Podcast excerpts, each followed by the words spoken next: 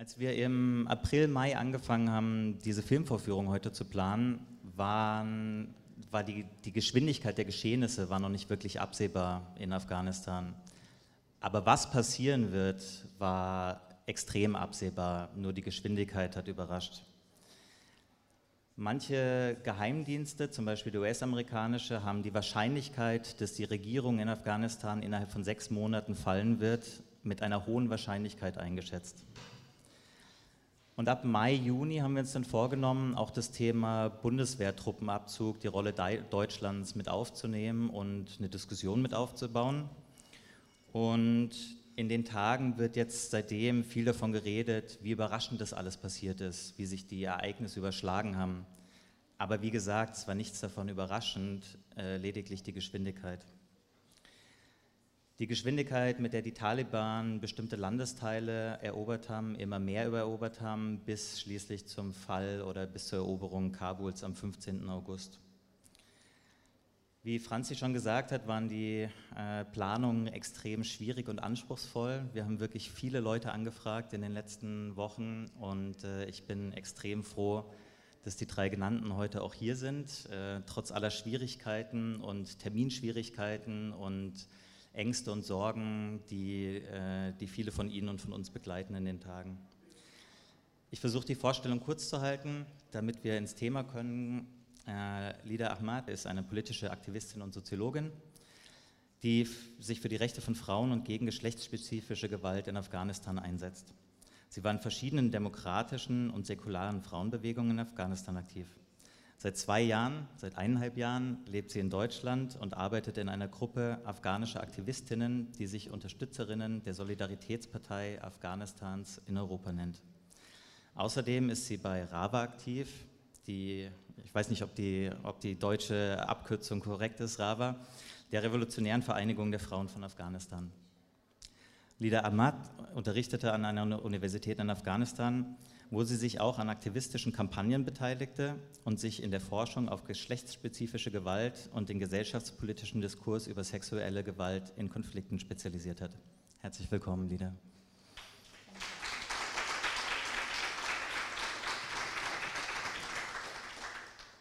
Neben mir sitzt Kais Alamda, der die Taliban-Herrschaft in Afghanistan überlebt hat und im Alter von 22 Jahren alleine nach Deutschland kam. Er studierte Geisteswissenschaften am Barth College in Berlin und erhielt ein Vollstipendium. Heute arbeitet er daran, verborgene Geschichten weiterzugeben und sich durch Fotografie und Medienproduktion gegen Erzählungen und falsche Vorstellungen zu, äh, zu wehren. Von ihm werden wir nachher auch noch mehr zu dem Dokumentarfilm Lost Youth hören. Und herzlich willkommen. Sorry. Und bei unserem dritten Gast heute Abend bin ich froh, dass er nicht Thomas heißt, sondern Philipp. Philipp Bruch. Äh, Franzi hat schon gesagt, die zwei anderen Thomasse hatten für heute abgesagt. Thomas Ruttig als Journalist äh, und Afghanistan-Experte und Thomas Seibert, der bei Medico International mit Sitz in Frankfurt arbeitet, die lokale Partnerorganisationen in Afghanistan haben und versuchen, die Leute rauszubekommen und der mit seinen Kolleginnen und Kollegen seit, äh, seit Wochen Tag und Nacht daran arbeitet, zu versuchen, die Leute irgendwie rauszukriegen. Philipp Bruch ist Philosoph und Aktionskünstler sowie Gründer und Leiter des Zentrums für politische Schönheit. Das werden die meisten von euch hier wahrscheinlich kennen.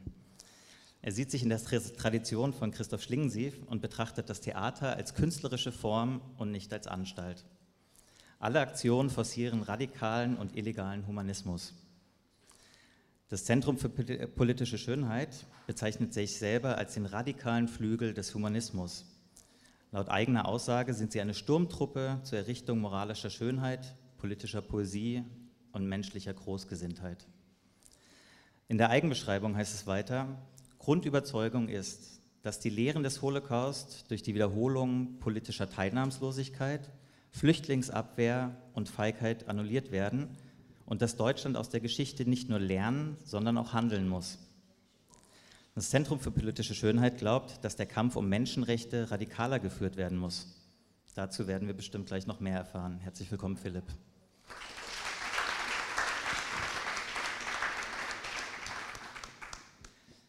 Seit ein paar Wochen gibt es jetzt plötzlich unzählige Berichte, Artikel und Dokumentationen zu und über Afghanistan. Wir haben dazu auch welche auf unserer Website veröffentlicht, bei Interesse gerne nachschauen. Es gibt äh, einen sehr guten Vierteiler auf Arte über die Geschichte Afghanistans, speziell als Spielball der Großmächte im Laufe der Jahrzehnte und Jahrhunderte. Ich möchte aber nicht hier jetzt anfangen mit aktuellen Meldungen, äh, mit den letzten Wasserstandsmeldungen, die sich, die sich täglich wieder überschlagen mit neuen Schreckensnachrichten, weil ich davon ausgehe, dass fast alle von euch und von Ihnen in den letzten Tagen, speziell in den letzten drei Wochen, viel darüber gelesen haben, über die verschiedenen Hintergründe und wie das alles zustande kam. Ich würde mich als allererstes für die persönlichen Geschichten interessieren und würde deswegen gerne die erste Frage auch an Lida äh, stellen.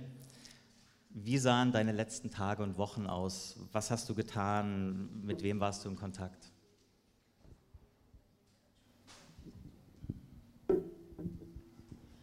Yeah, thank you very much. Uh, of course, the uh, uh, past two weeks was very difficult time for everyone uh, in Afghanistan, and also for me, is more difficult. Uh, I was outside of my country, and I was uh, activist in Afghanistan, and I. my my comrades, my friends that I know them, my family, they are in Afghanistan still. And I see the people, when I see these images, this uh, uh, video of the airport, it was really touching my heart, and I cannot uh, uh, say how I feel it. Especially for me, is uh, also somehow uh, I feel guilty because um, I'm living now in a country and everything is here is nice and I have safety, but all my people, especially women there in Afghanistan and this situation. We have the experience of Taliban rule in Afghanistan, even though they try to show that uh, in, in front of media that they change and also before the when the United States want to make negotiation with them and give them back Afghanistan, uh, even the media and uh, uh, United States try to uh, say that Taliban has changed, but we Afghan people, especially we Afghan women that know that Taliban is not changed. They are misogynists, they're fundamentalists, they're criminals, and they're not going to change. Just they show the nice and polished face in front of media because they need to uh, uh, foreign countries, especially European country and United States, recognize them as a regime and also they uh, just because they know the people of Afghanistan have very bad image about them, and they just try to show the nice face and tell the people that we are changing. But in the past a few days, uh, weeks, we see that they are not changing, they are same people. Vielen Dank. Ich glaube, die Diskussion um, wir lesen viel von Taliban 2.0, wird mit Sicherheit die nächsten Tage und Wochen auch sehr bestimmen, ob es sich tatsächlich nur um eine Fassade handelt oder ob sich in den letzten 20 Jahren, seitdem die Taliban das letzte Mal an der Wacht waren, äh, tatsächlich auch gewisse Dinge geändert haben. Aber ich glaube, die Angst davor ist natürlich sehr nachvollziehbar und begründet. Kais, wie sah es bei dir aus? Wie waren deine letzten Wochen? Mhm. Äh, wie sieht es aus mit Familie vor Ort? Mit wem bist du in Kontakt und was hast du getan?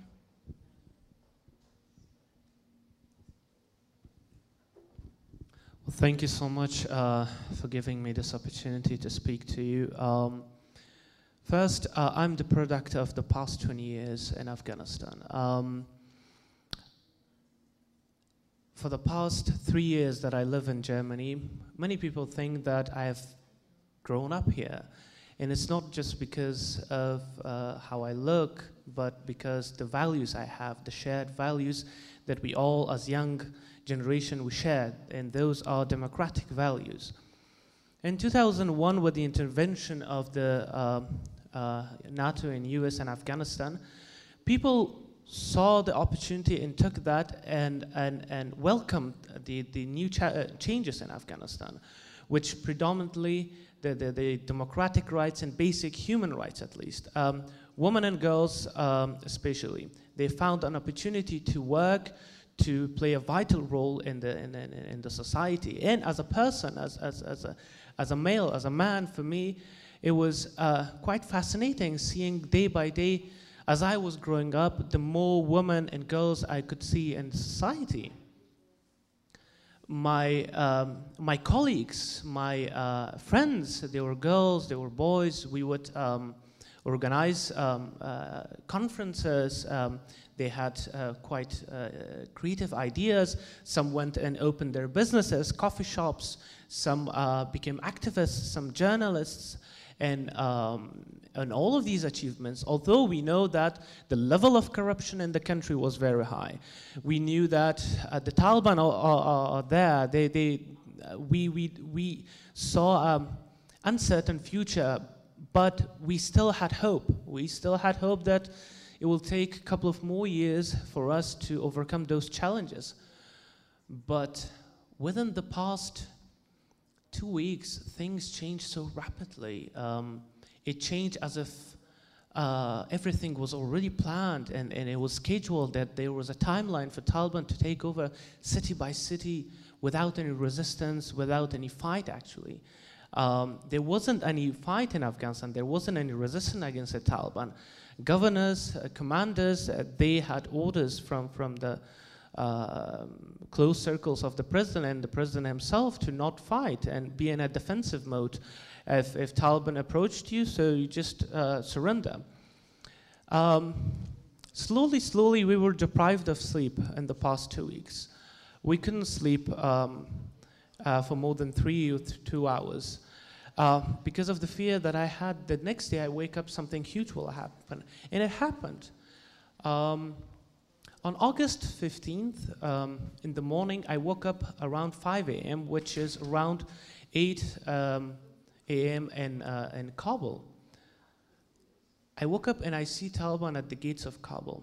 Right in my bed, I had tears in my eye. I cried. For me, staying strong was uh, a skill, a skill that I learned in the past 20 years, the traumas that we all go through in Afghanistan.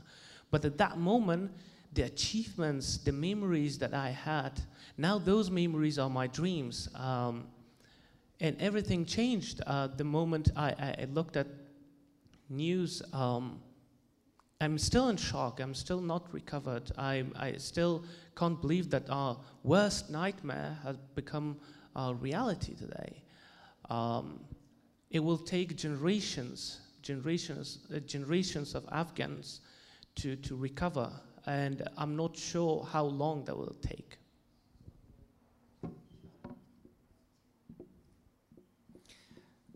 Vielen Dank. Ich glaube, äh, wenn man sich die Geschichte Afghanistans anschaut, dann reden wir nicht nur über die Ereignisse, die jetzt gerade äh, vor sich gehen und die, die vermutlich einen, großen Einfluss haben, wie du das gerade auch gesagt hast, sondern wir reden ja über Jahrzehnte äh, verschiedener Konflikte ähm, und, und Jahrzehnte, die irgendwann eines Tages hoffentlich mal geheilt werden können. Äh, vielen Dank auch für deine, für deine bewegenden Worte. Äh, zu Philipp. Äh, du hast vor ein paar Tagen in dem Interview, habe ich gelesen, gesagt, dass du, dass du am liebsten gerade selber nach Kabul reisen würdest, äh, auch mit deinem privilegierten Status, ähm, um zu verhelfen, zu, zu versuchen zu helfen, äh, Menschen rauszubringen. Ähm, Ihr unterstützt das Patenschaftsnetzwerk Afghanische Ortskräfte und ihr habt als Zentrum für politische Schönheit ein Safehouse in Kabul eingerichtet, Mitte Juli. Ähm, kannst du uns ein bisschen darüber erzählen, wann und wie es dazu kam und wie, die wie das vor sich gegangen ist und wie die Situation jetzt ist? Ja, also die Situation Mitte Juli, was jetzt schon wieder wirkt, als wäre es ein halbes Jahr her, roch nach Verrat. Und das ist, glaube ich, auch der Punkt, der, also für in Deutschland ähm, äh, ganz wichtig ist, dass unsere Regierung sehr viel hätte tun können für die Menschen in Afghanistan, wenn sie es denn gewollt hätte. Und fast um so eine Art Beweis anzutreten, haben wir äh, dieses Safe House finanziert in Kabul. Da ging es eigentlich darum, Angst rauszunehmen und Druck rauszunehmen aus dieser ich würde sagen, Bürokratisierung. Äh, man hat versucht, äh, den Prozess, dass Menschen Afghanistan verlassen können, möglichst schwer zu gestalten und möglichst ähm, zu verbürokratisieren. Und es war einfach klar, dass diese Menschen nach Kabul müssen, aus allen Landesteilen, und dass sie dort eben nicht nur ein Visum beantragen müssen, sondern auch einen Pass teilweise, weil sie nicht den Pass haben. Und um diese Menschen rudimentär zu schützen, und zwar gar nicht, ähm, noch gar nicht für diesen Krisenfall, der dann eingetreten ist, einen Monat später, Mitte August, haben wir gesagt, wir ähm, finanzieren eben ein, ein Safe House. Äh, das war ein Haus, das die Amerikaner wahrscheinlich ähm, äh, mit aufgebaut haben oder zumindest haben sie es über Jahre gemietet und äh, sie waren weg und es gab diese Möglichkeit, das zu mieten. Das muss man sich ein bisschen vorstellen wie so einen großen Hotelkomplex, aber mit an den entscheidenden Stellen mit Beton und gut zu verteidigen. Und darum ging es auch einfach nur. Also Menschen zu schützen, die nach Kabul kommen und dort keine äh, Verwandtschaft haben, bei denen sie unterkommen können und äh, die mit Familie dahin kommen. Und einfach auch tatsächlich als Geste, dass auch in Deutschland natürlich eine sehr interessierte und wache Zivilgesellschaft ist, die diese Menschen hilft. Selbst wenn unsere Regierung, die also äh, sich äh, um, einen, äh, um den Faktor 30 höher den Schutz und die Hilfe diesen Menschen versprochen hat, eben nicht einen Finger gerührt hat. Und in dieser Situation haben wir also, ähm, äh, eigentlich ging es darum, Flugzeug zu chartern und alles Mögliche und vielleicht auch über Landwege Menschen rauszuschmuggeln. Aber das Safe House war dann tatsächlich das, was vor Ort von den Menschen am meisten gewünscht wurde und äh, fulfilled the needs. Und wir haben nicht, also wir haben gesagt, wir, wir zahlen also diese erste Monatsmiete, das ist eine erhebliche Summe Geld und waren uns eigentlich sicher, wir kriegen das Geld von der Bundesregierung relativ schnell zurück. Aber äh, nichts geschah und auch nicht ein Interesse so, wen habt ihr denn da und äh, wollt ihr noch ein paar von den Visa bekommen? Also, weil die Bundesregierung hat zwar erklärt, sie hat 2400 Visa ausgestellt, aber keiner hat die je gesehen. Also sehr wenige Menschen sind äh, überhaupt in den Vorzug dieser Visa gekommen. Vielleicht so viel erstmal. Ja, vielen Dank. Ich glaube, ähm, was, wirklich, was wirklich am schockierendsten und beschämendsten ist, ist diese Absehbarkeit und das Inkaufnehmen, das politische Inkaufnehmen ähm, weil es eben alles so absehbar war, unabhängig von dem, wie schnell es jetzt passiert ist. Ähm, wir haben auch von, von etlichen anderen afghanischen Organisationen vor Ort Berichte gehört, dass diese deutsche Vorstellung, sie können nach Kabul gehen, um dort mit allen notwendigen Unterlagen die, die jeweiligen Visa zu beantragen, dass es natürlich fernab jeglicher Realität ist. Ähm, das heißt, die erste, die erste große Hürde war in den letzten Wochen, speziell in den letzten zwei Wochen natürlich, wie kommen Menschen überhaupt nach Kabul? Wenn sie nach Kabul kommen, wie kommen sie zum Flughafen und kommen da heil durch? Wie kommen sie durch die Schleusen? Ich glaube, das sind alles Sachen, die viele von, von uns und von euch auch gelesen haben, aber es ist trotzdem immer wieder auch wichtig, sich das bei solchen Debatten jetzt vor Augen zu halten, auch wenn es um, um politische Schuldfragen zum Beispiel geht. Wer ist verantwortlich dafür? Wir haben den ganzen Wahnsinn, dass sich Menschen, je nachdem, für welche deutschen Ministerien sie gearbeitet haben, verschiedene Auflagen haben. Als ob das irgendwelche Taliban im Land interessieren würde, für, für welches Museum, äh, für welches Ministerium die Leute jeweils wie lange gearbeitet haben. Sondern es geht darum, haben sie mit dem Feind kollaboriert. Äh, Dankeschön schon mal für die, für die kurze Einführung. Wir kommen da nochmal zurück zu. Ähm, Lida, vielleicht kannst du ein bisschen was erzählen zu RAVA, zu der Revolutionären Vereinigung afghanischer Frauen und äh, auch zu der Arbeit mit der Solidaritätspartei Hambastagi. Ist es richtig ausgesprochen? Yeah, uh, Revolutionary Association of the Women of Afghanistan uh, was established in uh, 1977, almost 43 or 44 years ago. It is the uh, first uh, uh, feminist uh, women organization in Afghanistan. It was before the Soviet Union invasion. And uh, the aim was to fight for women's rights, human rights, and social justice in Afghanistan. But after the Soviet Union invasion, of course, the political uh, things has changed, and we are we was against the Soviet invasion in Afghanistan. We and we fight for the uh, uh, our independency. Uh, but in the same times, we are against the fundamentalists who support by the United States during the war against Soviet Union and Pakistan. These uh, jihadis like Gulbuddin Hekmatyar and other jihadist groups, and they are the most dangerous uh, people that they uh, by the money, by the weapon of uh, Western countries and United States support them, and um, then they after. Uh, collapse of Soviet Union regime in Afghanistan, they took power and uh, they, there was civil war and they committed many crimes uh, on that time in Afghanistan. And after that, the Taliban took power and Rawa was active inside Afghanistan and also we were active in uh, refugee camps in Pakistan. We are actually a political organization and we think because if we want to change the situation for women in Afghanistan, we have to make a political change there. With reform, we cannot change, and that change must be a revolution change because we should change the political system, we should change that uh, uh, culture change. It needs to happen in Afghanistan. And also during the time of Taliban, the previous time, uh, we were active inside Afghanistan. We have uh, literacy classes underground. We have schools for girls underground. And the same time, we are documenting the crime of Taliban at that time because now Taliban is a bit changed. They are not. Uh, there is mm, camera and video and everything, but at that, at that time in, uh, in 19 uh, seven, uh, 1997 and 1998, there was no camera, no media in Afghanistan. And RAWA was the only organization that we are documenting the crime of Taliban. They uh, executed public execution in, in, Kabul, and we are documenting that. And also, we try to show in the um, um, around the world for the people that what is going on in Afghanistan.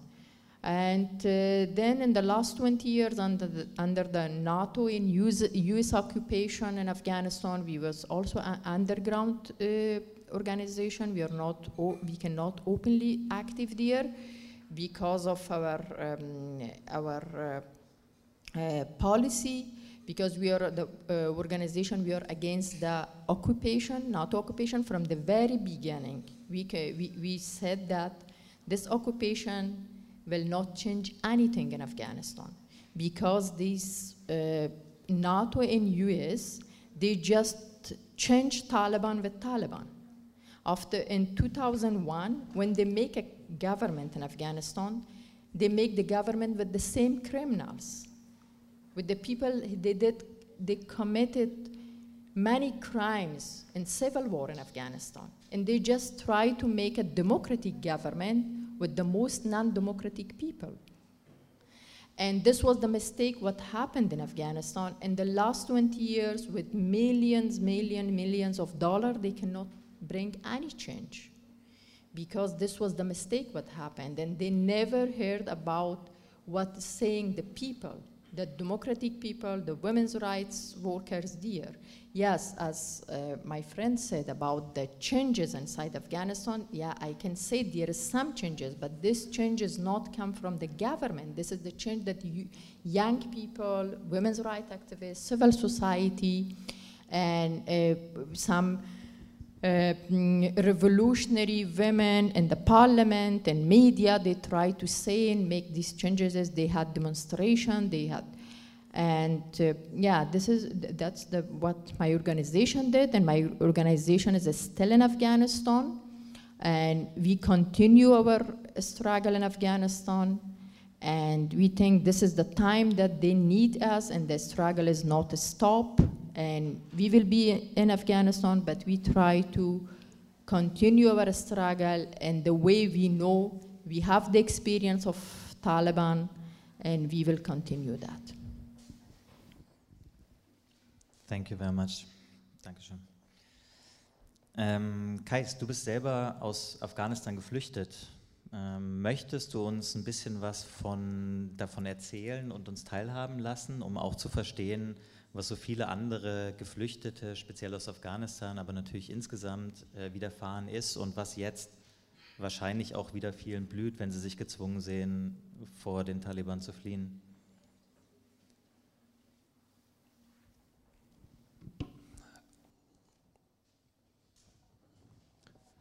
It was 2018 um, that things were changing for me personally.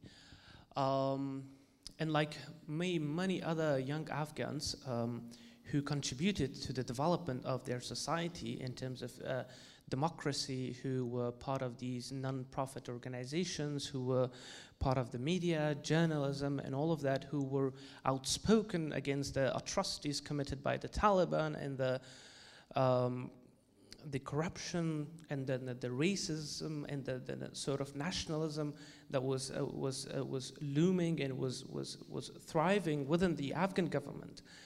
Um, they were one by one was uh, getting disappeared from the scene, um, and then the series of targeted killing uh, started in Afghanistan in 2018. Uh, the, the way that the, the, terrorists were killing people has changed. First, they would bomb a whole place to just kill one person, but eventually they would take uh, hundreds of innocent lives. Um, then they targeted their own targets one by one. They were all, none of them were any, any, any high official. All of them were either pilots, journalists, young activists, women leaders, um, and, and all of them, uh, they didn't have any political backing. They didn't have any, any, any sort of uh, very uh, wealth uh, uh, in their uh, um, in their hands to save themselves. Um, I was I was outspoken, um, and and and I the the the sort of society that I was living in, I was very hopeful. Um, I am also the co-founder of one of the very controversial campaigns in Afghanistan called Afghanistan Needs You, along with my four other colleagues. Um, we, uh, I came to Germany in 2017, uh, made a documentary about Afghan refugees and specifically about brain drain of Afghan young people. I went back to Afghanistan after spending uh, some time here in Berlin, going to Athens, going to Lesvos, Moria camp, um, and going to Istanbul. I saw the situation of Afghan refugees. I saw what they're going through. In Istanbul, it's the worst. Many of them, they, they are educated, but they are collecting trash. In Moria, it's a, it's a, it's a complete, um, to me, it was unimaginable.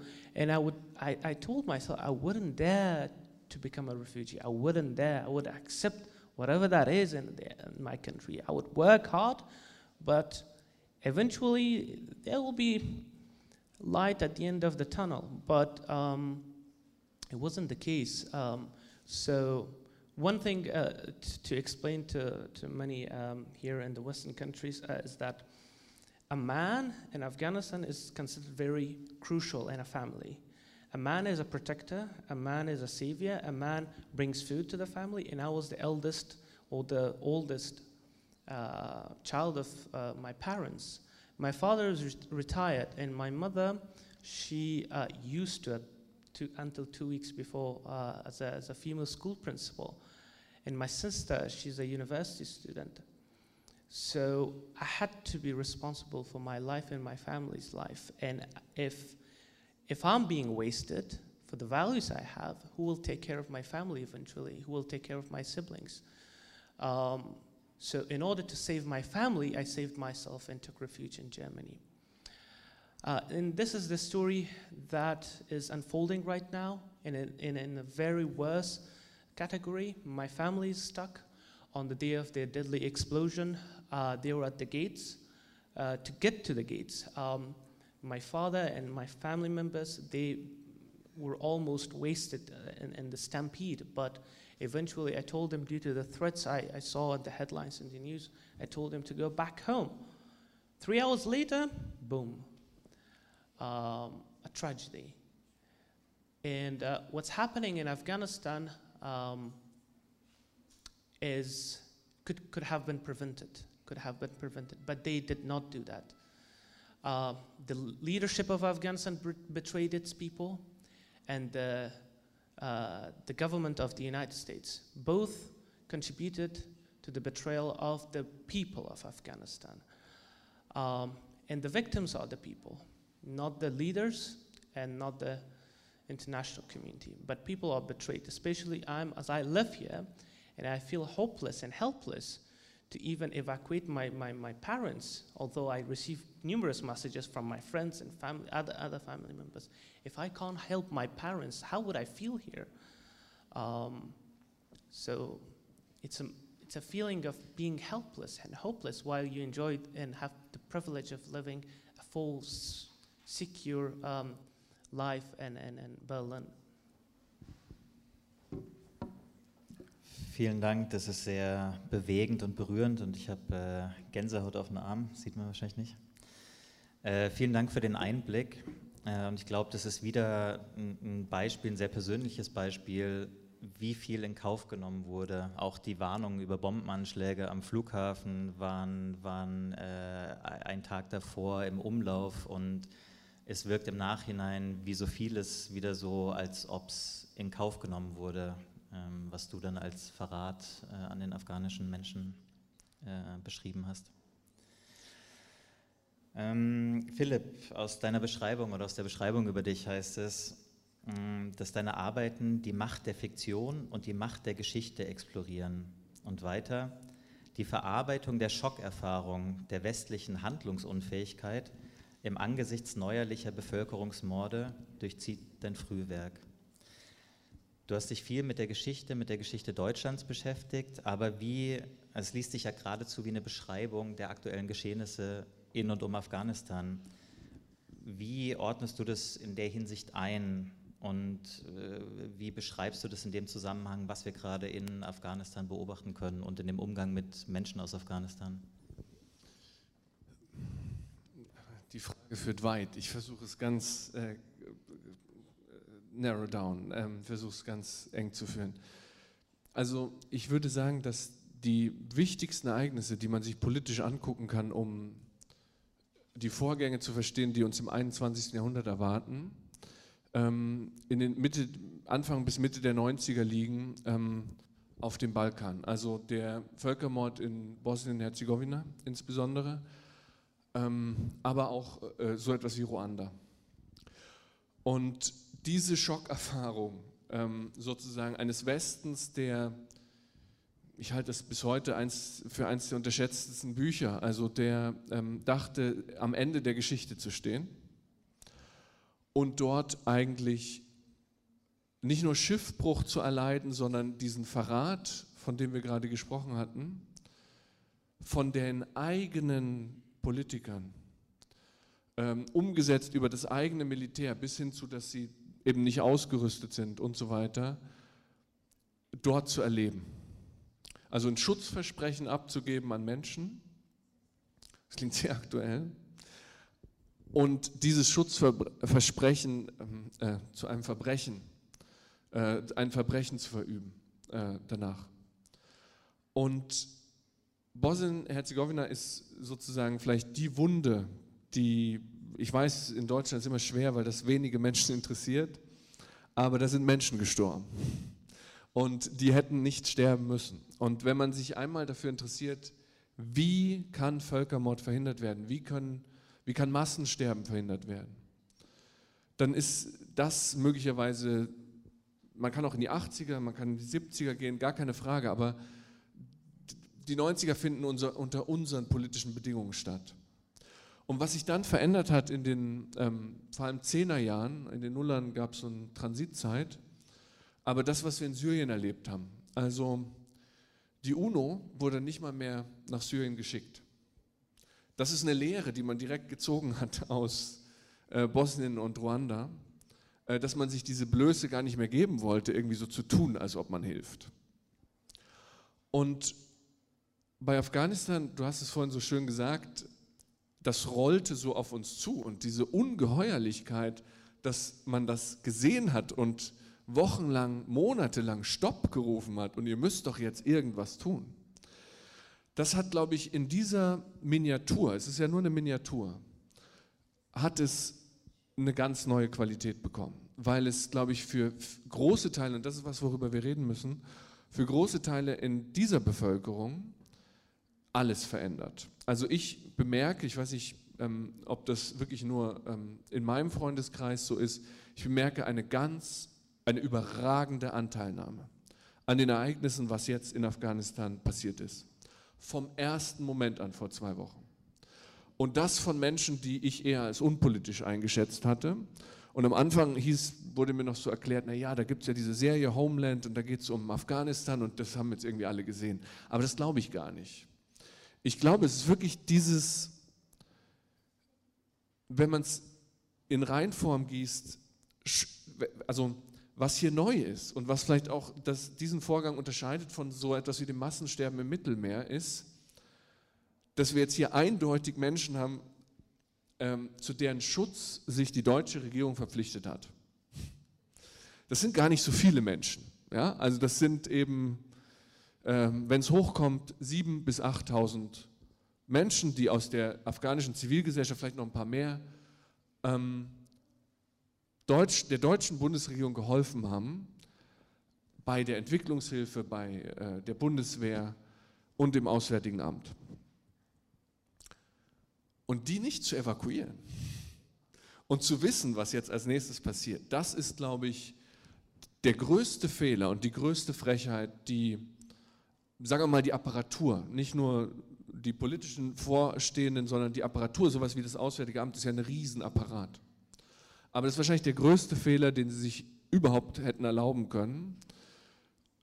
Und ich würde wirklich so weit gehen zu sagen, dass also Heiko Maas nicht so sehr überrascht ist vom Einmarsch der Taliban, wie er überrascht ist von dieser, von, diesem, von dieser Detonation des Mitgefühls in unserer Gesellschaft. Und das ist vielleicht die größte politische Fehleinschätzung. Und jetzt kann man natürlich zuerst sagen, was bringt jetzt das den Menschen in Afghanistan? Ja? Dass, äh, dass in Deutschland die Anteilnahme ähm, plötzlich höher ist, würde ich zumindest behaupten, auf einem Höchststand wie seit 2015 nicht mehr. Und ähm, das, das stimmt auch. Das ist wirklich die Frage, ob das wirklich Afghanistan noch in irgendeiner Weise helfen kann. Aber ich glaube, es ist etwas, es ist irrational, es ist auch nicht erklärbar in meinen Augen. Also die Menschen, die sich hinstellen, sagen, sie können es irgendwie erklären, ich höre da eine Menge Erklärungen, ich glaube fast an Zauberei. Und was aber hier passiert ist, da bildet sich ein Boden ähm, in der deutschen Gesellschaft durch diese Anteilnahme, von dem man gar nicht mehr geglaubt hat, dass der überhaupt noch da ist oder da sein könnte. Und er war wahrscheinlich auch weg über sechs Jahre.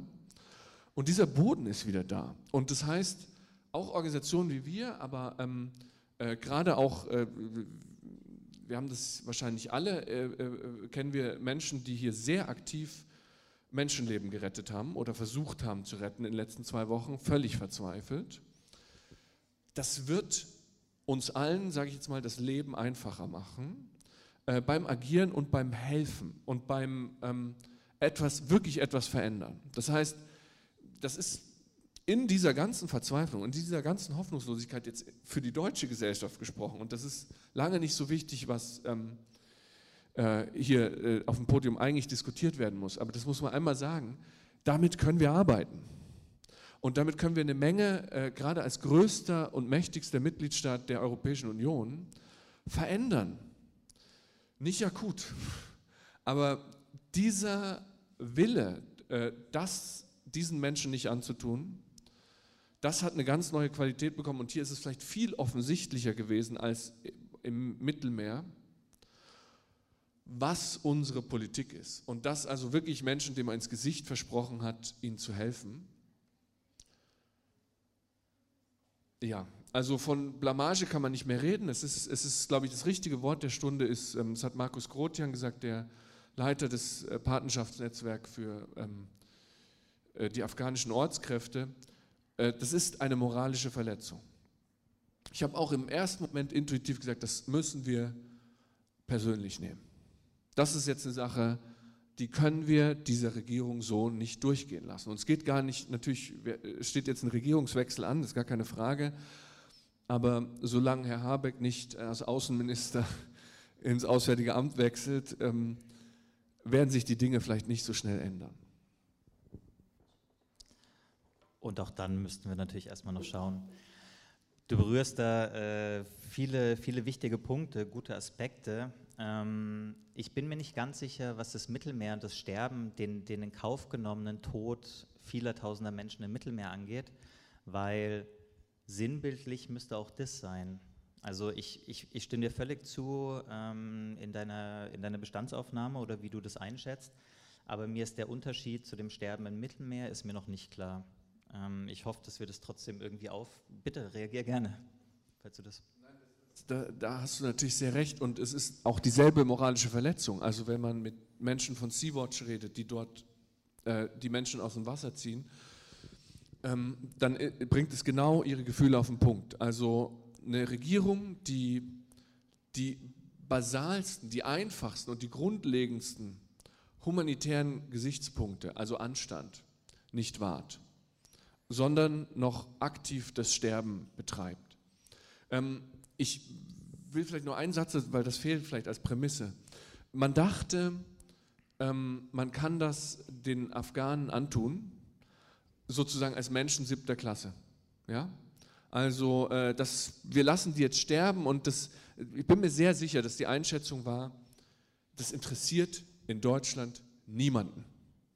Afghanistan, ein vorsichtig formuliert, dahinsiechende Land, ein Failed State, ähm, seit vielen Jahren. Und ob es da jetzt vielleicht zu bestimmten Szenen Flughafen kommt oder ob äh, irgendwelche Ortskräfte äh, von Haustür zu Haustür erschossen werden, man dachte, man kann das einfach so machen. Und siehe da, die Bevölkerung, und das äh, ist natürlich kein qualitativer Unterschied zum Mittelmeer, erkennt die Afghanen als Menschen. Als Menschen.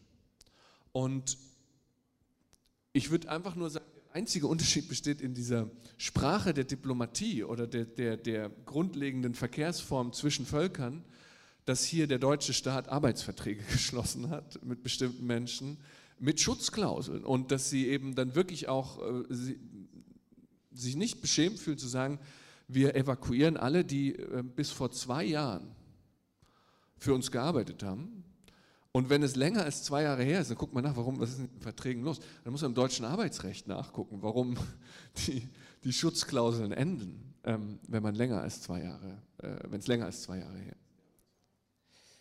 Ja, äh, Martin Glasenapp von der Linken hat dazu gesagt, äh, wir Deutschen lieben Listen, Listen mit Namen drauf und wir lieben Pässe.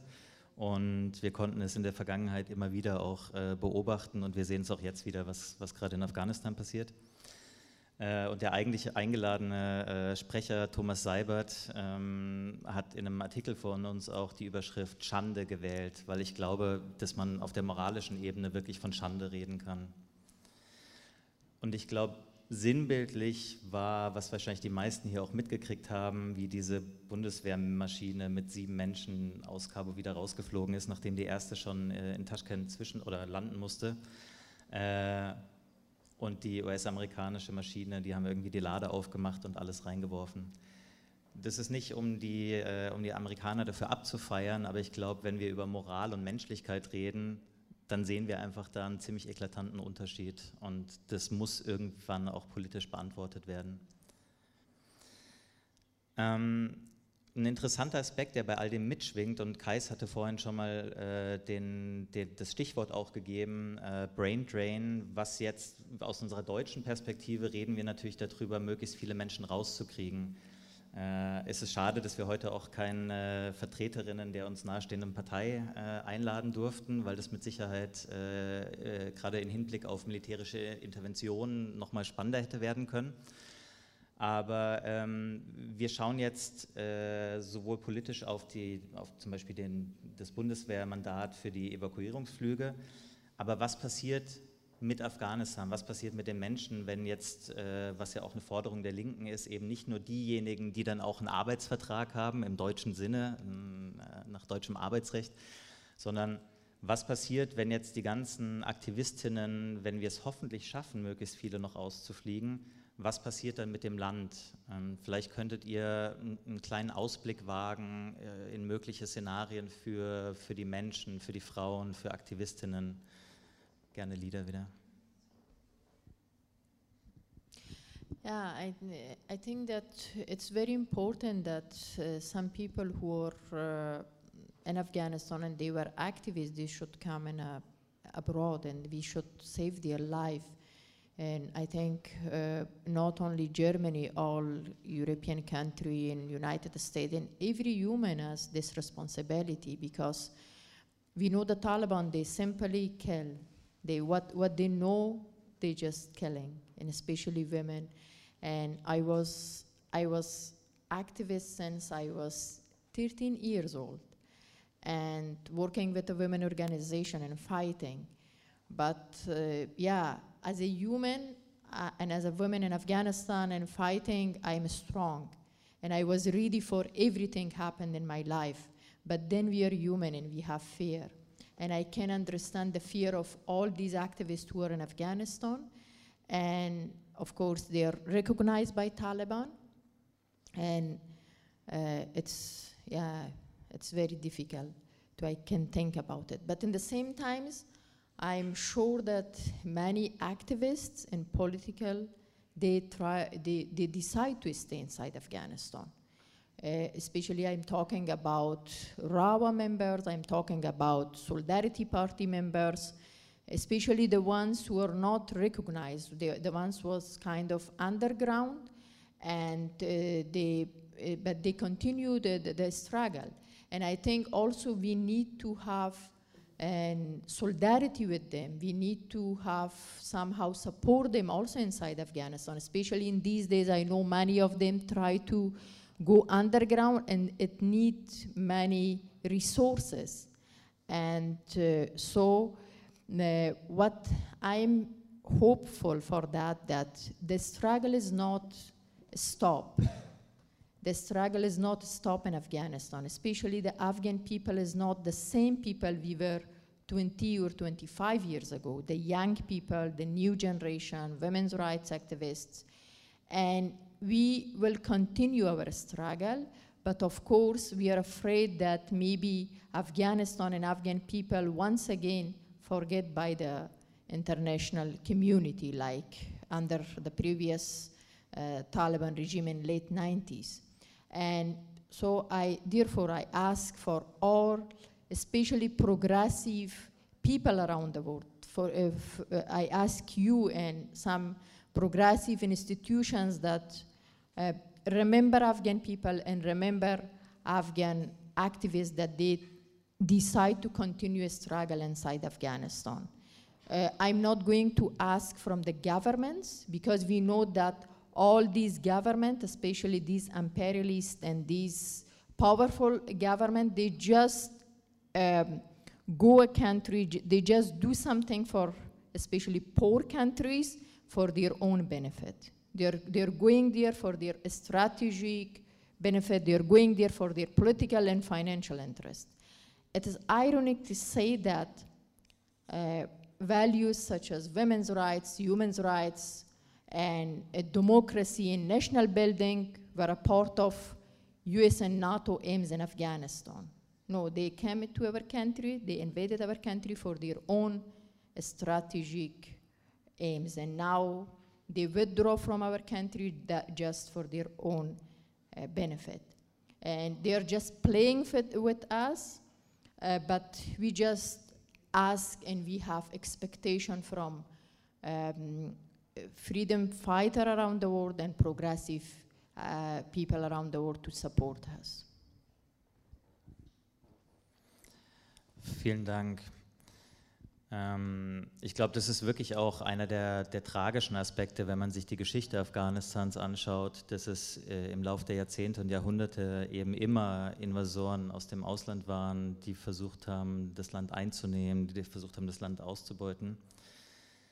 Ähm, und wir sind ja auch immer so ein bisschen ratlos, was man, was man in so einem Fall tun kann. Wir als Deutschland, als Deutsche in dem Fall mit unseren politischen Forderungen. Wie würdest du, Kais, äh, die möglichen Folgen für Menschen und Zivilgesellschaft beschreiben und welche politischen Forderungen hast du?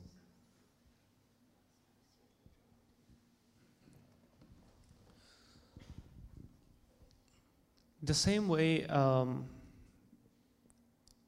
that the young generation and the people of Afghanistan welcome these Western values of democracy and liberalism and uh, equality. There is nothing else different but an identity that maybe Afghans are from the East and Germans or British nationals are from the West, but there are shared common values um, which should be protected in those regions.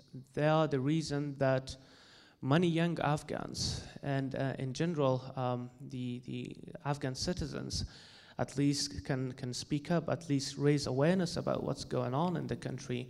Um, to, to give you an idea, uh, as, as, as uh, Ms. Ahmad mentioned that um, in the late 90s, um, the communication and every means to Afghanistan was cut.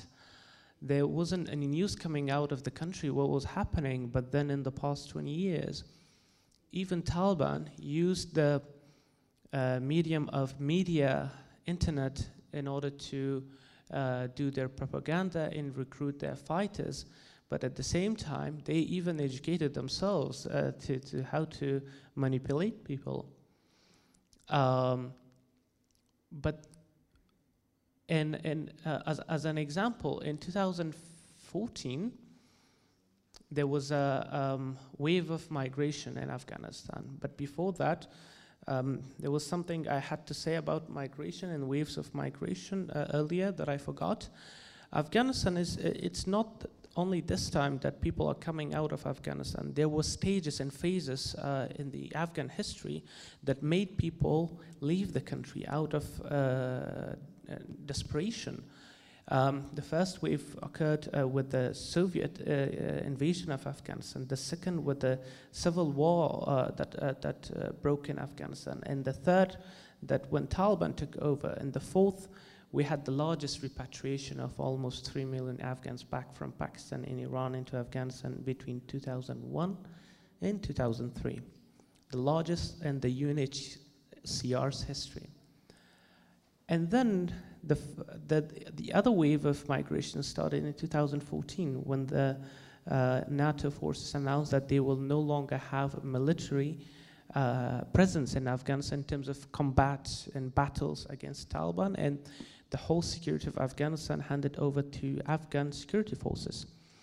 This is something that I want you to remember. Since 2014 until now, it wasn't the US, it wasn't the international community who was fighting the Taliban. It was the Afghan forces, it was the Afghan uh, police, Afghan uh, army that was fighting and preventing Taliban from advancement.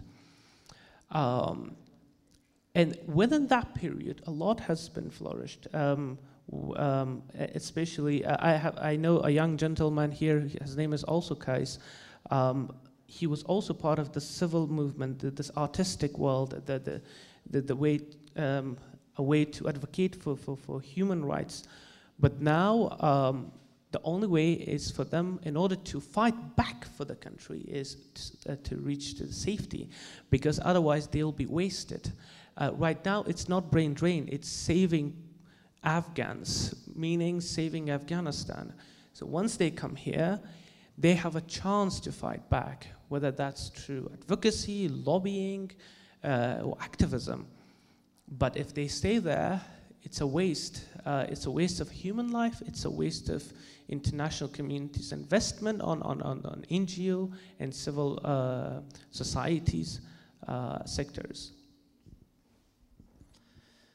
Dankeschön. Eine kurze provokante Frage, bevor ich an Philipp zurückgebe. Ähm, du, du, sagst, äh, du redest von Demokratie und von gleichen Werten. Wie bewertest du die Invasion der amerikanischen und internationalen Truppen an sich?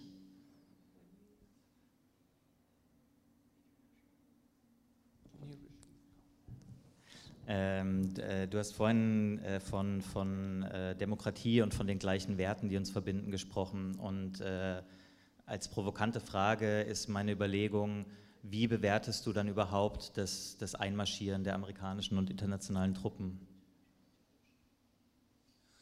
Well, um, if the US-led intervention in Afghanistan didn't happen, you wouldn't see me here speaking to you. I would be wearing a turban in Afghanistan, and also the, my mentalities would have been like the same as Taliban.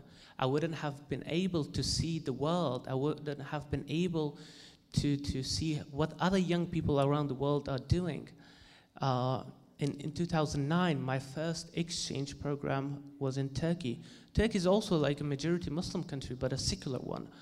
Um, as a sign of me growing up, seeing the Taliban, and um, being in Afghanistan, the first culture shock I had was when I got into the airplane in 2009.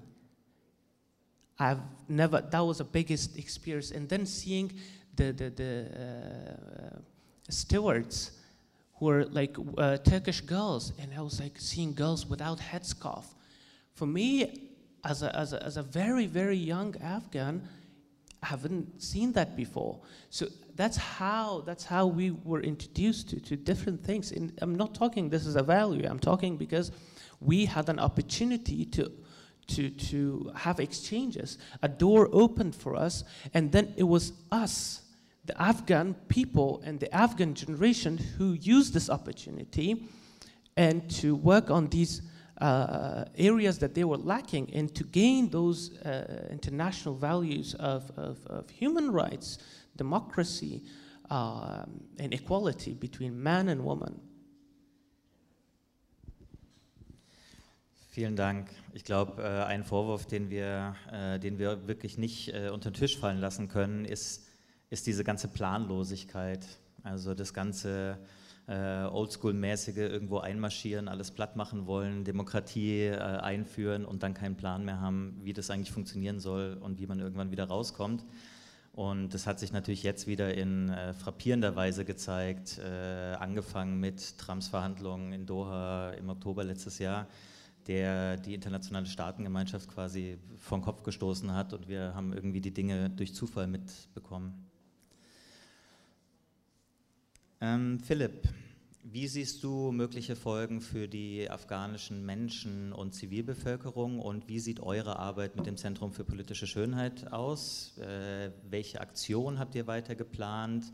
Und um es kurz dazu zu sagen, äh, Philipp ist eigentlich am Arbeiten, er hat sich äh, die Zeit hier rausgeschnitten, ist inmitten von äh, Regiearbeiten, Regiebesprechungen äh, für Aktionen. Insofern äh, nochmal umso mehr ein riesengroßes Dank, dass du das hier überhaupt eingebaut hast. Ja, also das verfällt natürlich alles, im, finde ich, im Schatten dessen, was Kais gerade geschildert hat, an, ähm, dass es wirklich nur noch darum geht, Menschenleben zu retten. Und, und sonst sind sie äh, wasted. Und das ist, also das ist was, wo, also ich kann damit gar nicht umgehen weil das ist sozusagen, natürlich schreibt man sich auf die Fahne, genau sowas möchte man verhindern, aber das ist tatsächlich nur staatlich zu verhindern. Und diese Katastrophe und dieses Inferno, ähm, wir haben es ja gerade gehört, das, also ich glaube, bessere oder größere Experten äh, werden wir nicht finden für äh, die Zukunft ähm, der Menschen in Afghanistan wir haben, oder es wurde an die Botschaft projiziert, äh, der schöne Satz, meine Jugend war in Farbe. Und äh, jetzt sind die Ayatollahs zurück und ähm, haben noch dazu amerikanische Hightech-Waffen einfach so übernommen. Ja, und zwar auch wieder über, über Jahre und Jahrzehnte hinweg angesammelt äh, und auch in der Hinsicht natürlich wieder vieles in Kauf genommen. Ähm, ich habe die Tage gelesen von einer Solidaritätskampagne für das afghanische Volk. Vielleicht könntet ihr beide dazu noch was sagen. Ähm, Lieder, du hast gerade schon gesagt, äh, die Staaten, die Regierungen werden es im Zweifelsfall nicht richten. Was kannst du uns hier mitgeben heute? Hast du irgendwelche, hast du einen Appell, was, was Menschen, was einfache Menschen tun könnten? Oder äh, gibt es irgendwas, was du, was du uns gerne auf den Weg geben möchtest, wie wir zum Beispiel die Menschen vor Ort unterstützen können? Yeah, uh, yeah. I, I repeat that that we didn't expect anything more from the governments because my organization, from the very beginning, we said that this occupation will not bring any change for Afghan people.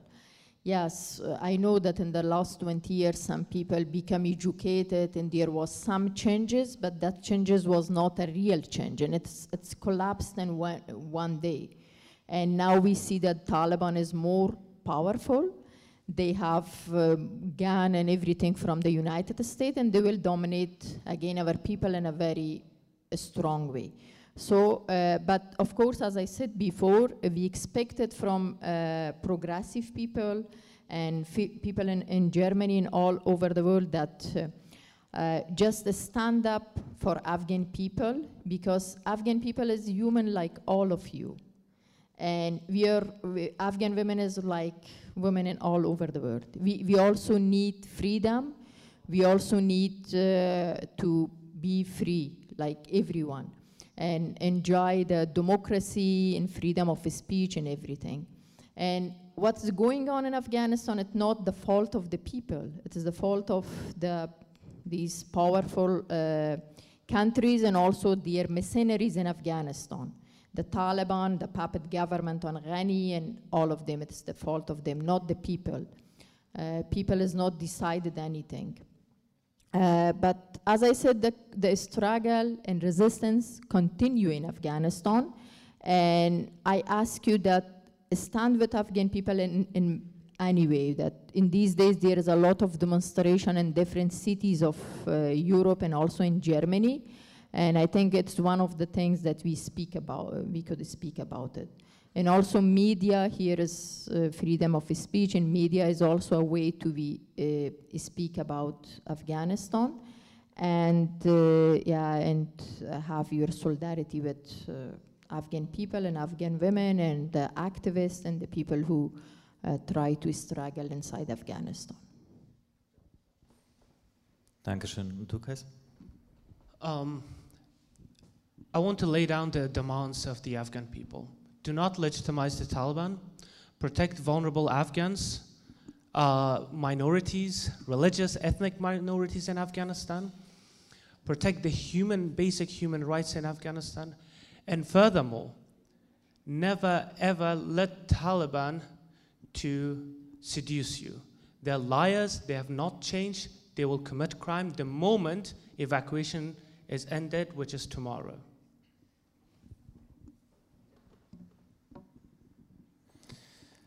Vielen Dank. Ähm, Philipp hat es vorhin schon gesagt, wir haben demnächst Bundestagswahlen. Die Regierung ist nicht mehr lange im Amt, äh, aber trotzdem lesen wir natürlich auch über Forderungen, äh, dass nach den Wahlen so schnell wie es geht ein Untersuchungsausschuss eingerichtet wird, ähm, der sich damit befasst und politische, ähm, politische äh, Forderungen stellen soll. Welche politischen Forderungen hast du oder das Zentrum für politische Schönheit? Gibt es da aktiv was oder ist das gerade einfach nicht angebracht für den Moment? Doch, das ist ganz wichtig, ähm, äh, Forderungen zu stellen. Und also das Wichtigste ist ja auf dem Tisch, äh, die Akten nicht zu vernichten. Und genau das haben sie vor. Also, also das ist so, mir, ich bin, mir fehlen die Worte.